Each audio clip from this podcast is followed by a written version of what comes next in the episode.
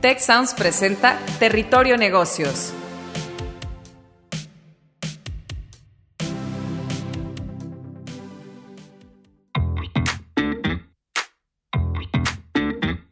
Bienvenidos a Territorio Negocios de EGADE Business School y la Escuela de Negocios del Tecnológico de Monterrey. Mi nombre es Jaime Martínez y hoy seré su guía por este espacio.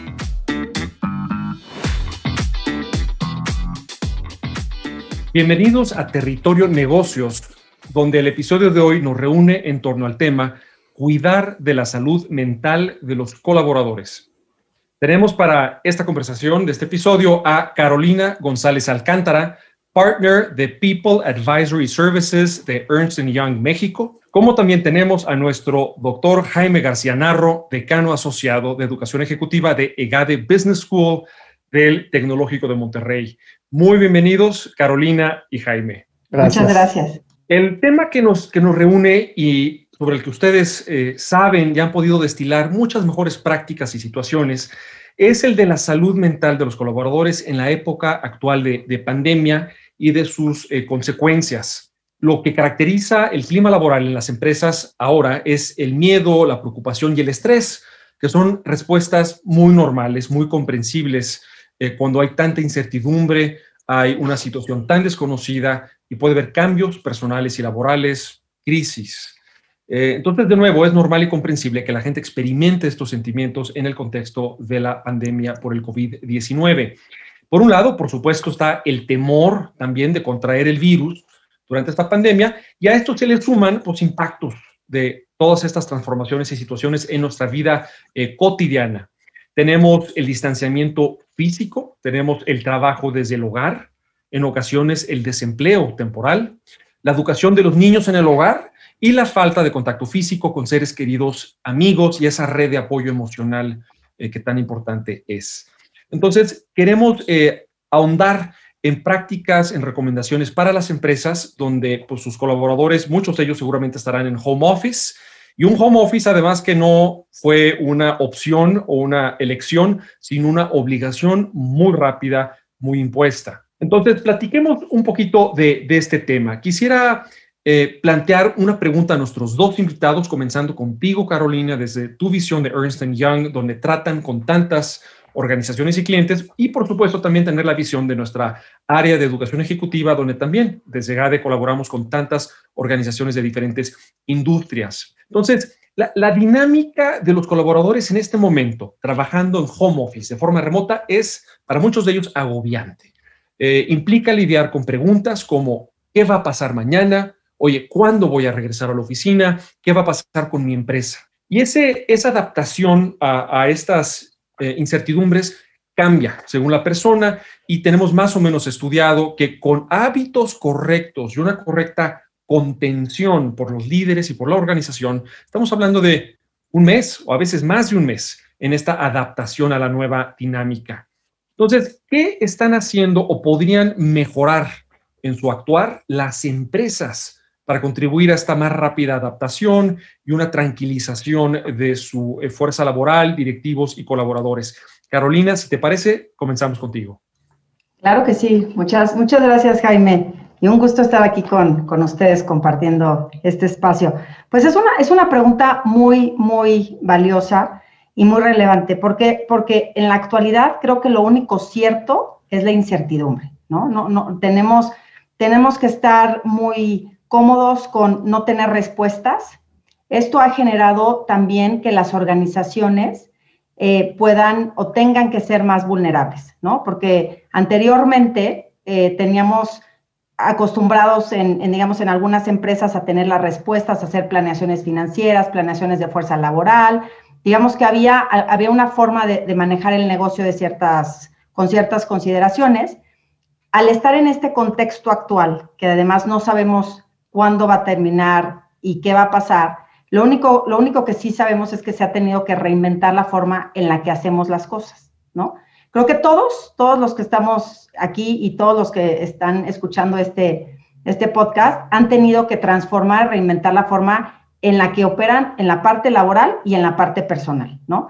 Entonces, lo que hemos visto que están haciendo las empresas, pues es empezar por un tema de, vulnerabilidad de los líderes, que seguramente platicaremos eh, más, a, más eh, a fondo en, en, otra parte del podcast, pero también hay ciertos aspectos a resaltar. Uno, eh, creemos que la pandemia lo que hizo fue catalizar, o sea, un catalizador, digamos, de realmente la conciencia de este tema de, del tema de salud mental, ¿no?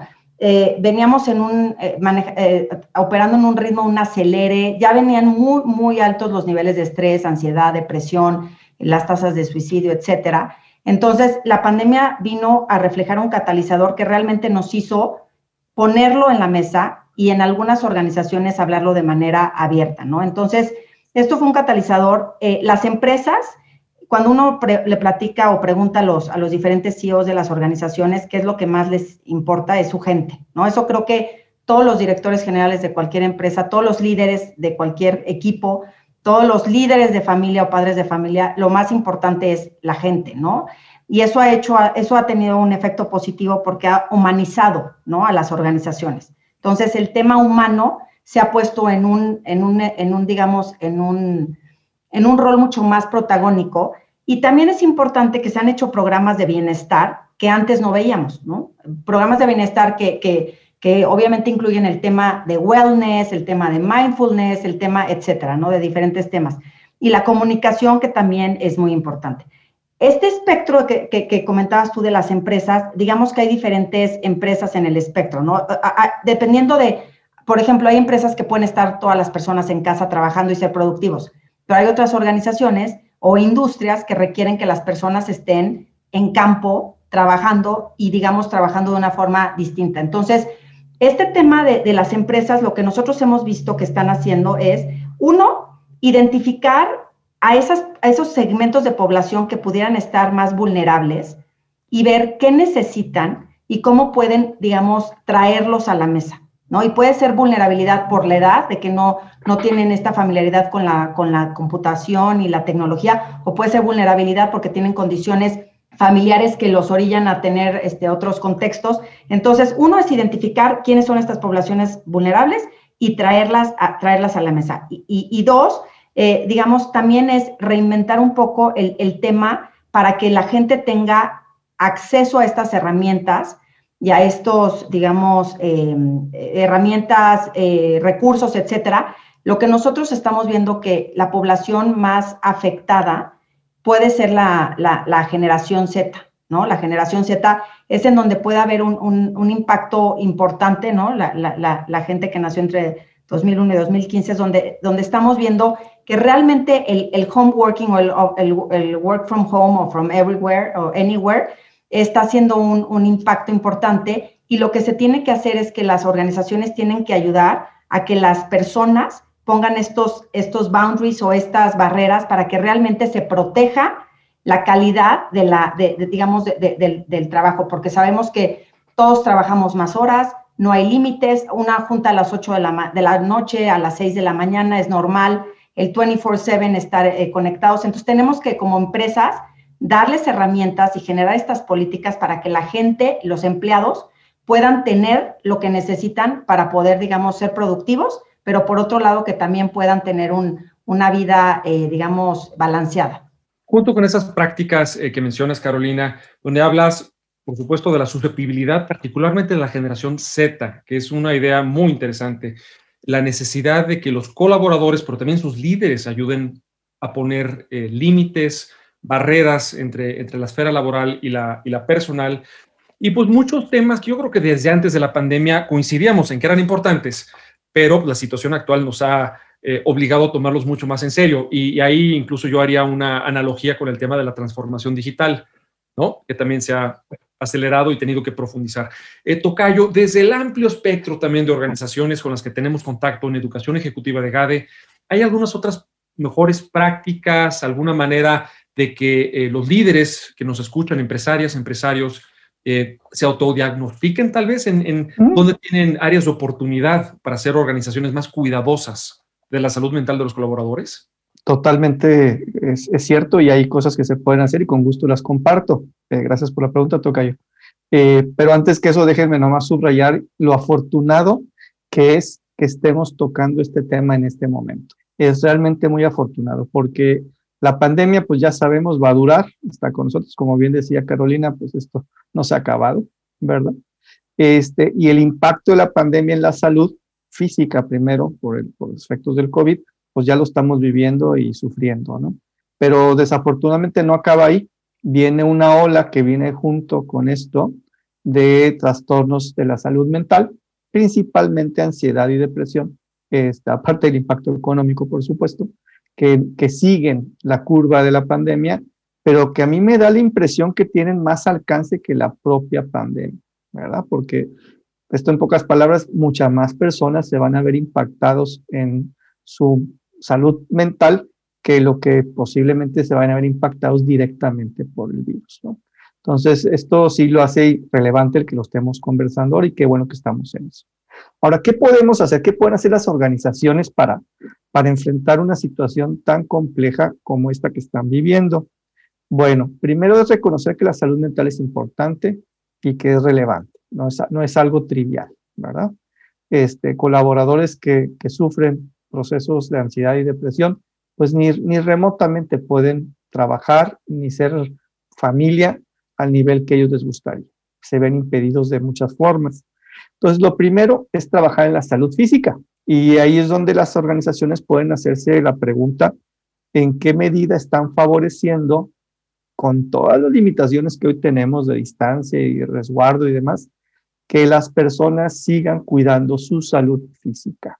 Ese es como el cimiento. No podemos imaginar una persona con salud mental cuya salud física no esté siendo procurada y desarrollada y cuidada.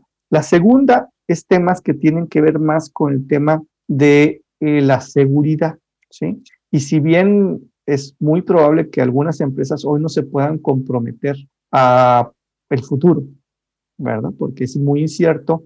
Sí deben de hacer un esfuerzo, sobre todo aquellas que están en mejores posibilidades, porque es un hecho que la pandemia ha beneficiado a unos y ha perjudicado a otros, ¿verdad? No todos están en el mismo barco pues a darle cierta certidumbre a sus colaboradores de cómo van a hacer las cosas en el futuro y hasta qué punto este, ellos pueden sostener eh, y sostenerse como organización. La tercera tiene que ver con las condiciones de trabajo. Y aquí hay dos cosas que para mí son súper importantes en este momento. Y es preguntarse cómo estamos siguiendo los procesos. Los procesos, fíjense, parece medio trivial la cosa, pero cuando nos enfocamos a seguir el proceso, nos volvemos muy disciplinados. ¿Qué pasa? Generamos estos momentitos de certidumbre. El paso A le sigue el paso B, ya lo cumplí, voy por el C. Y entonces creamos estos microespacios de certidumbre que son muy reconfortantes. Y lo segundo, dentro de las condiciones de trabajo, pues tiene que ver con la flexibilidad. ¿Qué tan flexibles somos como jefes? A, y, y no estoy hablando flexibilidad y no me lo malentiendan, porque esta palabra tiene una doble lectura a que podamos estar disponibles 24 horas al día, 7 días de la semana. Eso es precisamente lo que no queremos y para eso queremos la flexibilidad, para que tengamos estos momentos discrecionales donde la persona se puede desconectar y se puede eh, pues dedicar unos minutos, aunque sean minutos, ya no digo para hacer cosas especiales, pero a lo mejor para tomar un poco de agua, hacer un poco de stretching y de tal forma que en un mes no esté ahorita batallando con los músculos y todo este tipo de cosas. La cuarta cosa tiene que ver con las relaciones. Y esto es donde las empresas pueden hacer mucho para fomentar cercanía. Y esta palabra de humanización me encanta, Carolina, me encanta esa palabra. Esa cercanía entre los líderes y sus colaboradores. Pero no solamente eso, ¿eh? las empresas también tienen una grandísima oportunidad de llamarse unas empresas conectadas con la comunidad. Les aseguro que todas las organizaciones hoy pueden encontrar un propósito, una actividad comunitaria, de servicio a la comunidad, de apoyo a la comunidad interna y externa, que les marque, les marque su cultura, los refuerce en ese sentido. Y por último, pues... Tocayo, tocayo pudieran más detenerte ahí, porque es una idea la que tocaste y creo que la audiencia puede eh, pensar que esa idea de empresas conectadas con la comunidad es simplemente empresas socialmente responsables. Y quizás no, no quieres que la audiencia se quede con esa idea. Creo que puede haber ahí más, más sustancia. Definitivamente hay mucho más sustancia porque lo que estamos hablando aquí es de un verdadero compromiso comunitario, una relación estrecha entre la, y voy a hacer un ejemplo del más bobo que se me ocurre, eh, en los vecinos eh, alrededor de del edificio de la planta de producción o de las oficinas centrales o de las sucursales. Oye, ¿cómo, cómo están viviendo a mis vecinos? ¿Cómo, ¿Cómo puedo ser un buen vecino para ellos? ¿Cómo puedo hacer algo por ellos? Y créanme que cuando vemos en las organizaciones que la empresa se volca hacia la comunidad, se vuelve generosa, se vuelve comprometida, el impacto hacia es tremendo. Esta oportunidad, digo, perdónenme por el ejemplo, yo soy de Monterrey, este, no viví el temblor, ¿sí? Pero son esos momentos en la historia que nos marcan. Y conozco muchos amigos míos que lo vivieron y, sé cómo lo han sufrido después. Pero también nos marcan para bien, como estas organizaciones responsables y comprometidas. Y por último, ya nada más, el propósito, no perder el propósito. ¿Para qué estamos en este mundo, para qué existimos como organización, para qué trabajo yo para esta organización, qué contribuyo a ella y ella cómo contribuye a un mejor estar de la comunidad, del negocio, del país y pues del mundo. Ese sería como el checklist. Y, Jaime, si me dejas, justo me, leíste la mente, Jaime. Ah, Justo iba a decir, el tema de propósito, esa es otra cosa que pueden hacer las empresas, porque el propósito de por qué existe una organización, que, está clarísimo el del TEC. El, propósito tiene que ser inspirador y ahorita es cuando la gente, los empleados, los clientes, los consumidores están dando cuenta si es un tema de marketing o es un tema real. Porque lo que no sabemos es que yo cuando estoy trabajando y estoy trabajando en la cocina, lo que le llamamos el kitchen table effect, el efecto de cocina, lo estamos viendo en el desayuno, en la comida y en la cena. Y, la, y nuestra familia, nuestros seres queridos, estamos están viviendo nuestras empresas, cómo nos tratan, cómo tomamos decisiones, cómo son empáticos. Entonces, estamos marcando y tocando vidas y a la gente nunca se le va a olvidar cómo las empresas están tratando a sus colaboradores en este contexto. Y estoy totalmente de acuerdo contigo, Jaime. El conectar lo que hace la persona con el propósito de la empresa eso es lo que hace que haya más resiliencia, más solidaridad, etcétera. Entonces, me parece un excelente punto el tema del propósito. Hay, una, siguiente pregunta para ser muy axiomáticos para la, audiencia que tenemos, que es muy heterogénea. Tenemos estudiantes del tecnológico, egresados, egresadas, empresarios, directivos, emprendedoras, eh, de todo. Entonces, tratando de destilar acciones para ellos, ¿hay algunas acciones que ustedes dijeran, esto es justamente lo que no se debe de hacer? Y por supuesto, la primera de ellas es pues hacer como si no hubiera pasado nada. Eh, y simplemente mandaste a la gente a la, casa y todo lo demás sigue exactamente igual, ¿no? La vieja actitud de hay que, hay que aguantarse, ¿no? Eh, pero hay algunos, en la experiencia de ustedes, en la visión de ustedes, hay algunas prácticas que quizás estén realizándose y que sean lo contrario de, este casi decálogo que nos están compartiendo. Y si gustas, eh, voy contigo, Carolina, y regresamos contigo, Tocayo. Claro, con, mucho gusto. Fíjate que las prácticas que no debes de hacer, digo, hay muchas, ¿no? Pero están los do's and don'ts. Y lo que no debes de hacer es tener una reunión e ir directo al punto. El, por ejemplo, hicimos un estudio en la firma a nivel global y fue eh, analizar a los equipos de alto desempeño. O sea, ¿qué hacían los líderes que tenían equipos de alto desempeño? Y tenemos operaciones en muchísimos países. Y lo que se dieron cuenta es que los líderes que realmente tienen los equipos que, mueven la aguja o que, son los más exitosos, son líderes que al principio de cualquier llamada preguntan cómo estás. O sea, lo que no debe de hacer uno es entrar al tema. Con 30 segundos que preguntes a la otra persona cómo estás. Ejemplo, estás oyendo que el niño está llorando o que algo está pasando y tú sigues como si nada y no tomas un momento de decir, oh, ah, todo está bien, necesitas, o sea, la falta de empatía es un, es un, algo que no se debe hacer, porque al final del día nosotros nos estamos metiendo en la casa y, los niños, este, las mascotas, eh, eh, o sea, no podemos asumir que estamos en, una, en, una, en un entorno perfecto. Y digo, fue bastante chusco cuando vimos aquel eh, reportero de CNN, ¿se, ¿se, acuerdan? Antes de la pandemia, que hacía malabares porque entró el bebé y la señora entró atrás. Eso, eso es normal y tenemos que ser bastante, bastante relajados, poner a las personas, a la familia al centro. Y creo que eso, y, la otra cosa que no se debe hacer es falta de vulnerabilidad. Si yo estoy mal, o sea, uno se debe de, leer a sí mismo bastante bien. Entonces, si yo ya estoy, si me estoy dando cuenta que ciertos temas me están haciendo irritable, etcétera, tenemos que sabernos leer mejor porque también como líderes tenemos mucho impacto en la gente. Entonces, el ser vulnerable y decir, oye, me pasa esto, nos, nos los contó una vez un, director que dice que cuando, cuando habló con todo su equipo directivo y con toda la empresa, es una empresa bastante grande en México, que decía que en el momento que les dijo, oigan, yo también tengo miedo porque mi mamá es vulnerable, este, o sea, cuando se abrió realmente a compartir cómo se siente, entonces el no sería asumir que todo está perfecto, como tú lo decías, Jaime, y la falta de empatía. Creo que esos dos, este, y, y por último, la falta de confianza, ¿no? Tenemos que confiar en la gente.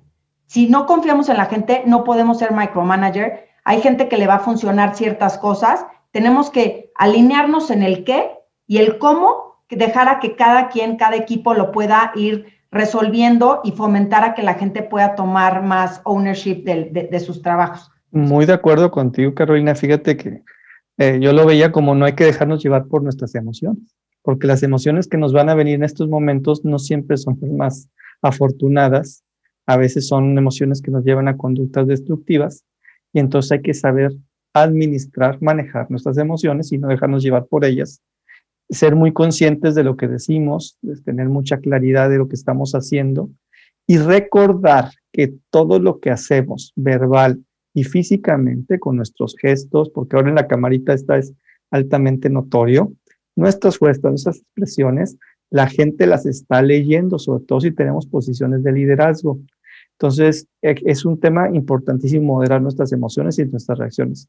Lo segundo, algo que a mí me causa mucho problema, y no fue un juicio mío muy, muy, muy antaño, es la dualidad entre lo que digo y lo que hago. No, es que debemos estar todos más tranquilos. Como me decía hoy en la mañana un cliente con el que platicaba, un ejecutivo de una empresa, no puedo decir nombres obviamente, me decía, es que Jaime, si estos cuates por acá me dicen, no, es que vamos a bajarle, ya no hay que estar tan estresados, vamos a hacer menos cosas, pero el día siguiente me vuelve a mandar la misma lista con los mismos pendientes, con las mismas broncas, con las mismas metas. ¿Dónde está la coherencia? ¿Dónde está esa, ese único diálogo que necesito? Y créanme, me lo hacía desesperado, desesperado. Entonces, ¿qué nos está pasando? Por un lado queremos lograr las metas, por un lado queremos llegar a los números, podemos crear de vialidad a los negocios, pero por otro la gente ya no puede. Ya vamos para casi 12 meses unos más y unos menos, pero prácticamente cuando vamos en el TEC empezamos en marzo 17 por ahí, ¿sí? Ya vamos para el año enterito. Y de, de trabajo pesado, sin duda, sin duda muchos retos, pero pues esto es general para todos. Se viene este desgaste, viene esta presión y tiene que haber esta coherencia, este manejo emocional. Y por último, este, pues la regla del 50%, ¿qué es lo 50% realmente valioso que, que queremos lograr hacer importante, relevante, y cuál es el 50% que no importa, que podemos dejar para otro mejor momento, ¿verdad? Eh, Tocayo, ¿y quién diría? Pues que hasta, esto hasta Pareto, ¿no? Hasta un 20, 20 80. 20, exactamente. Ahora, hasta ahora hemos hablado mucho de lo que deben de hacer o no hacer eh, los liderazgos, las cabezas, las empresas. Pero, pero como creo que todos podemos estar de acuerdo, existe el liderazgo formal de quien encabeza un equipo, pero también el liderazgo de las personas que siguen y que desde atrás empujan y también contribuyen a la inercia eh, positiva del equipo. Y hablo no solamente de resultados, hablo de, de las comunidades que son los equipos y el bienestar y el sentido de cuidado 360, vaya. Entonces, me encantaría escuchar de ustedes y ahí podemos invertir el rol y, retomar eh, contigo, Jaime, y después con Carolina, ¿Qué prácticas pueden también impulsar, cuidar eh, los colaboradores? Eh, no diría que con independencia de sus liderazgos, pero por lo menos con bastante iniciativa propia, para que ellos y ellas también eh, responsabilidad sobre de esa salud de la organización.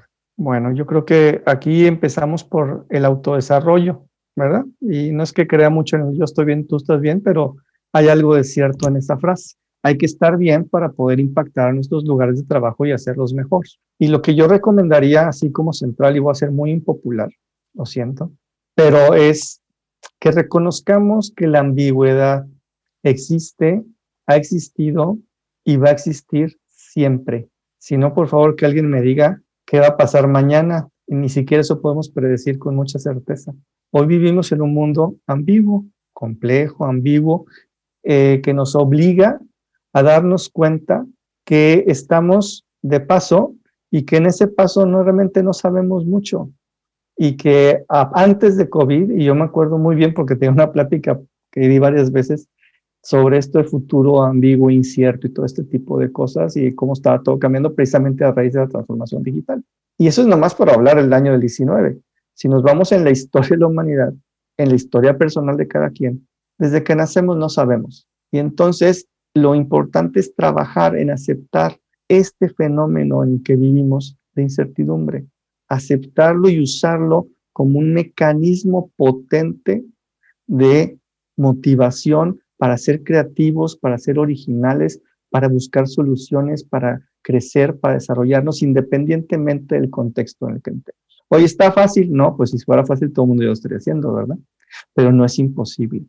Entonces partamos por aceptar que la ambigüedad, así es, es un mundo inexplicable y que tenemos que transitarlo. ¿Cómo? De la mejor manera, usándolo como motivación. Carolina, eh, desde tu experiencia, eh, ¿qué, opinas?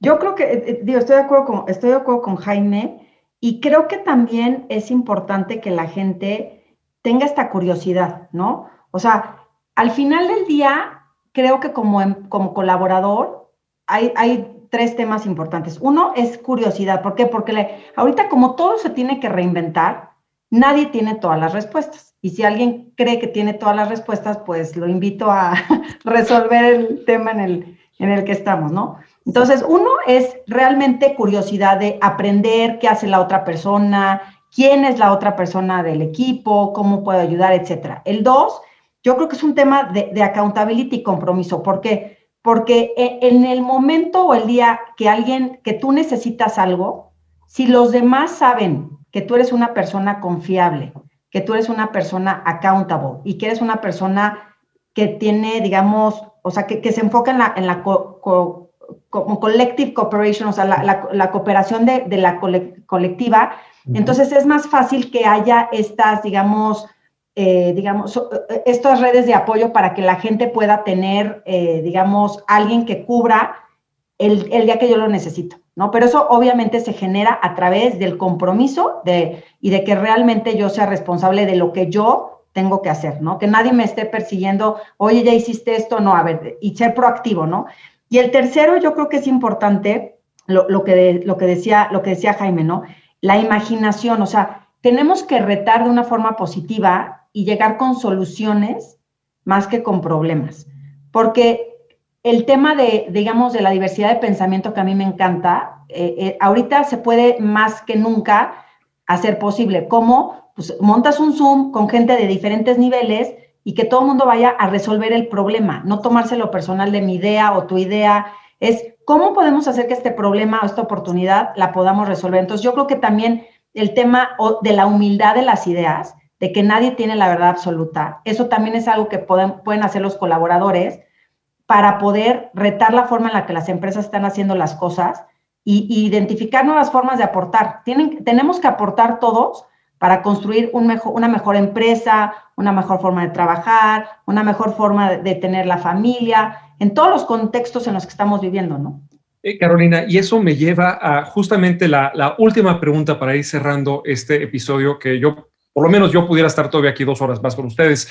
Eh, y tiene que ver con que lo que estás escribiendo, a mí me suena mucho también a una cultura de innovación, una cultura de empoderamiento de los colaboradores, donde la gente participa, se cuestiona constructivamente en un ambiente de colegialidad, ¿no? Para eh, generar valor, transformar eh, y, cumplir cada vez eh, más potentemente ese propósito final de la organización. Entonces, creo que podemos cerrar muy bien esta conversación yo preguntándoles, y vamos ahí, ahora lo invierto contigo, Carolina, y luego ya cerramos con, con mi tocayo, sobre qué tendencias ya venían desde antes que lo que estamos, estas prácticas de, cuidado de la salud mental por el COVID durante la pandemia, eh, conectan con esas tendencias que están aquí para quedarse. Porque mucho de esto, de estos cambios, eh, ya algunos tal vez eh, se maticen después de la pandemia, algunos tal vez desaparezcan para bien o para mal, aunque quisiéramos que se quedaran, eh, pero otros ya sin lugar a dudas ya van a ser parte de eh, una, una, operación mínima básica de cualquier organización de calidad. Entonces, esas tendencias, ¿no? ¿Qué se queda de, este tema post pandemia, Carolina? y Jaime, me encanta la pregunta porque fíjate que el, modelo que tiene Iguay es muy interesante. Es el Now, Next and Beyond. Y justamente ahorita en la pandemia, el Now es el ahora y el Next and Beyond se juntaron en un mismo tiempo que es Beyond COVID. O sea, ¿qué va a pasar Beyond COVID? ¿No?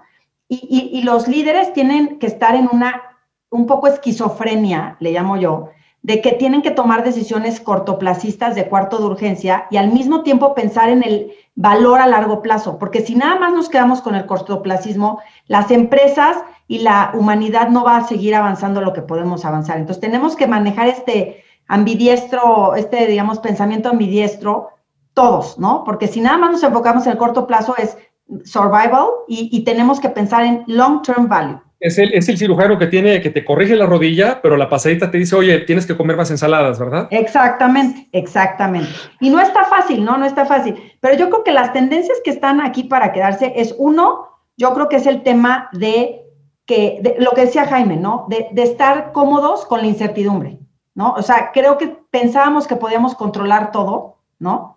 De más, y, y creo que esta, esta pandemia nos dio un tema de humildad, y creo que el tema de humildad a todos nos hace saber y darnos cuenta que no tenemos, nadie, nadie tiene todas las respuestas. Entonces esto le va a permitir a los líderes traer diferentes voces, tener un pensamiento 360, tener claridad mental, etcétera. Esa es una.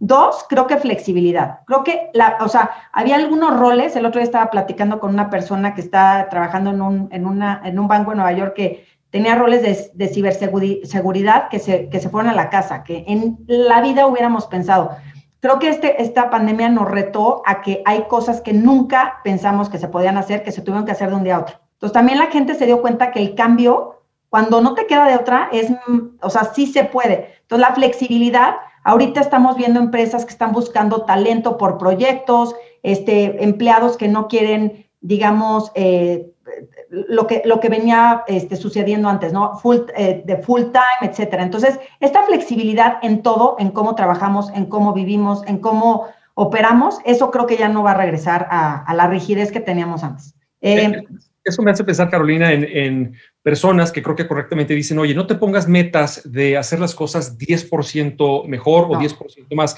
póntelas 150 o 200, que eso te obliga realmente a incurrir en un pensamiento transformador y que tengas que, retar el paradigma completo. Eh, perdóname, adelante. Exacto, no, justo es eso, Jaime, es 10X, no es cómo puedo hacer 10% más, no, 10, vamos a pensar en grande.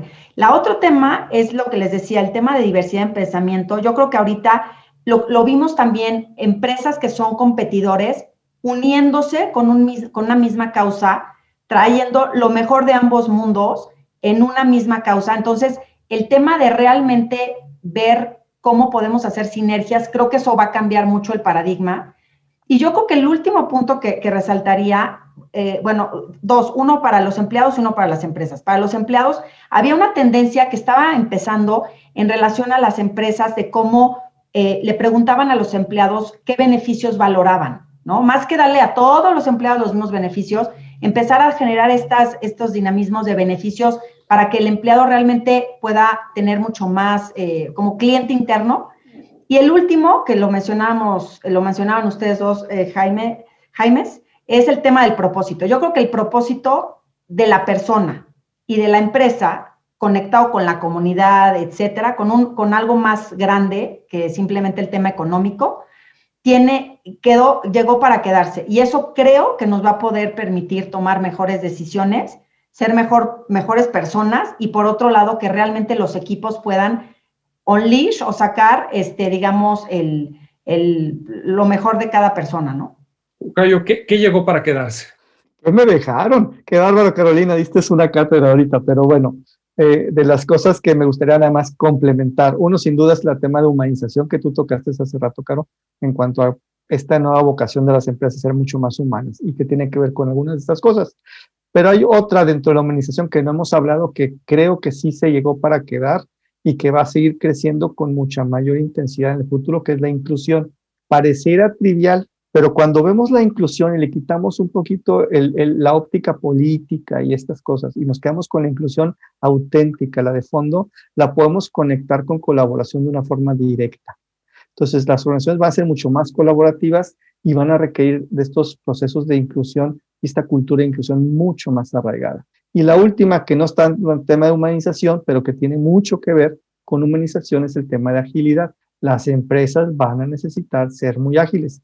Vamos a tener que ser muy ágiles. La pregunta es, ¿cuál es la agilidad con sentido humano, de escala humana, y cuál no? Y la verdad yo no tengo la respuesta, pero dejo la pregunta, seguramente habrá alguien más listo por ahí que la va a poder encontrar. Maravilloso, y creo que es una, una pregunta abierta para la audiencia, eh, profunda y que nos motiva a la reflexión y a poner eh, al servicio de, de, esa reflexión todas estas ideas y puntos que hemos tocado. No, no pude anotarlos todos, pero me llevo ideas eh, muy poderosas que tienen que ver con tener liderazgos que sean más vulnerables, más humanos, más empáticos el tema de la salud mental, la preocupación por la salud mental de los colaboradores es un catalizador para muchos cambios muy positivos y que redundan en organizaciones más ágiles, eh, quizás más innovadoras, más creativas, gente más contenta, gente que se siente más vista. Eh, hay quien dijo alguna vez que el rol de un líder era ver plenamente y reconocer a sus colaboradores. Y ya con hacer eso, sin duda hay más cosas, pero ya con hacer eso ya estabas tomando eh, un, bien, un buen paso derecho. Eh, platicamos sobre cómo esta eh, pandemia y sus afectaciones a salud en la primera ola de lo que preocupa a la gente, de lo que nos está eh, retando en términos de salud, de estabilidad económica, etcétera, pero también en una segunda ola que, mencionabas, Jaime, sobre la ansiedad, depresión y otras consecuencias, que va a ser posiblemente una segunda etapa que también habrá que atender. Eh, nos eh, pega a todos, pero eh, son quizás particularmente susceptibles los integrantes de la generación Z que están ahorita en una etapa muy definitoria o muy formativa de lo que serán el resto de sus carreras profesionales. Hablamos de la importancia de poner límites, tengamos líderes y colaboradores que sepan y contribuyan a separar lo profesional de lo laboral, y es sin duda difícil para todos. Otra idea muy poderosa es la de la empresa eh, conectada, generosa y conectada con la comunidad, con un verdadero sentido de ciudadanía. Coincide con la idea de responsabilidad social, pero va mucho más allá, es mucho más cotidiana, aterrizada, mucho más del entorno inmediato este, que tenemos como, como ciudadanos eh, personales y, corporativos. Em, hemos eh, platicado también, creo que esta es una práctica muy importante, en nuestras reuniones de trabajo, no vayamos inmediatamente al grano, sino permitámonos conectar y reconocer a la persona, saber cómo están. Y, también se mencionó aquí, pues estamos finalmente de invitados en sus casas. Hay, una cierta invasión, entonces seamos congruentes con eso y, respetuosos. Em, el manejo de las emociones. Queremos gente con el, mindfulness, que ese tema ya tiene, tiene tiempo, pero que eso no significa darle rienda suelta a todas las emociones, sobre todo con ahorita hay muchas emociones pues eh, destructivas o que hay que saber matizar.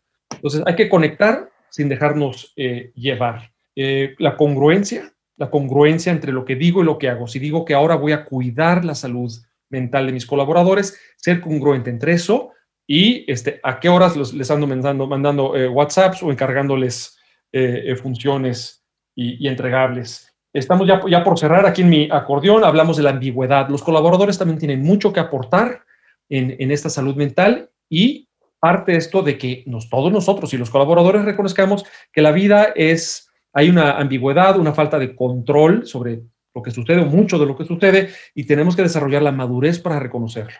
Que eso nos permita también no cargarle tanto la mano y, esperar lo imposible de un, de un, líder, ¿no? Que pues eso ya eh, toca lo que es simplemente parte de la existencia humana, ¿no? Em, bien, ah, hablamos... Eh, por supuesto, de generar soluciones compartidas. Creo que eso conecta con la idea de vulnerabilidad que mencionamos al principio. Y cómo eh, estamos en un momento privilegiado a su manera. Carolina, tú mencionabas de que Ernst Young tienen ustedes el, el modelo del Now, Next y Beyond. Y ahorita se está empalmando el Next con el Beyond, que nos toca resolver y apagar fuegos de ahorita, pero pensando en construir para lo que va a seguir a largo plazo en la eh, post-pandemia y que, en fin, esta es una oportunidad en medio de la dificultad para ser valientes, para ser creativos, para ser humanos, para conectar y generar este, organizaciones pues, más incluyentes, más, más ágiles eh, para el bien de absolutamente eh, todos nosotros. Pues muy bien, esto fue el episodio de Territorio Negocios, cuidar de la salud mental de los colaboradores. tuvimos a Carolina González Alcántara, partner de People Advisory Services de Ernst Young México. Eh, también a Jaime García Narro, decano asociado de Educación Ejecutiva de EGADE Business School del Tecnológico de Monterrey. Y yo fui su anfitrión, Jaime Martínez Bones, director de la sede Ciudad de México de EGADE Business School. Hasta la próxima. Si quieres conocer más sobre los sucesos de la actualidad política, te invitamos a escuchar Con su permiso, el podcast en el que nuestros expertos hablan sobre los temas más actuales de la agenda pública en México y en el mundo. Escúchalo en Spotify, Apple Podcast y Google Podcast. Gracias por escuchar un episodio de Territorio Negocios, el podcast de EGADE Business School, la Escuela de Negocios del Tecnológico de Monterrey y Tech Sounds. Productor ejecutivo de Tech Sounds, Miguel Mejía. Asistente de producción, Marcelo Segura. Productores de Territorio Negocios, Luis Vargas, Triana del Castillo, Francisco Coria, Carla Díaz, Desiree Ukovitz y Santiago Velázquez. Postproducción, Max Pérez. Los invitamos a escuchar el siguiente episodio de Territorio Negocios y el resto de programas de Tech Sounds en Spotify, Apple Podcast, Google Podcast y en tech.mx diagonal tech-sound.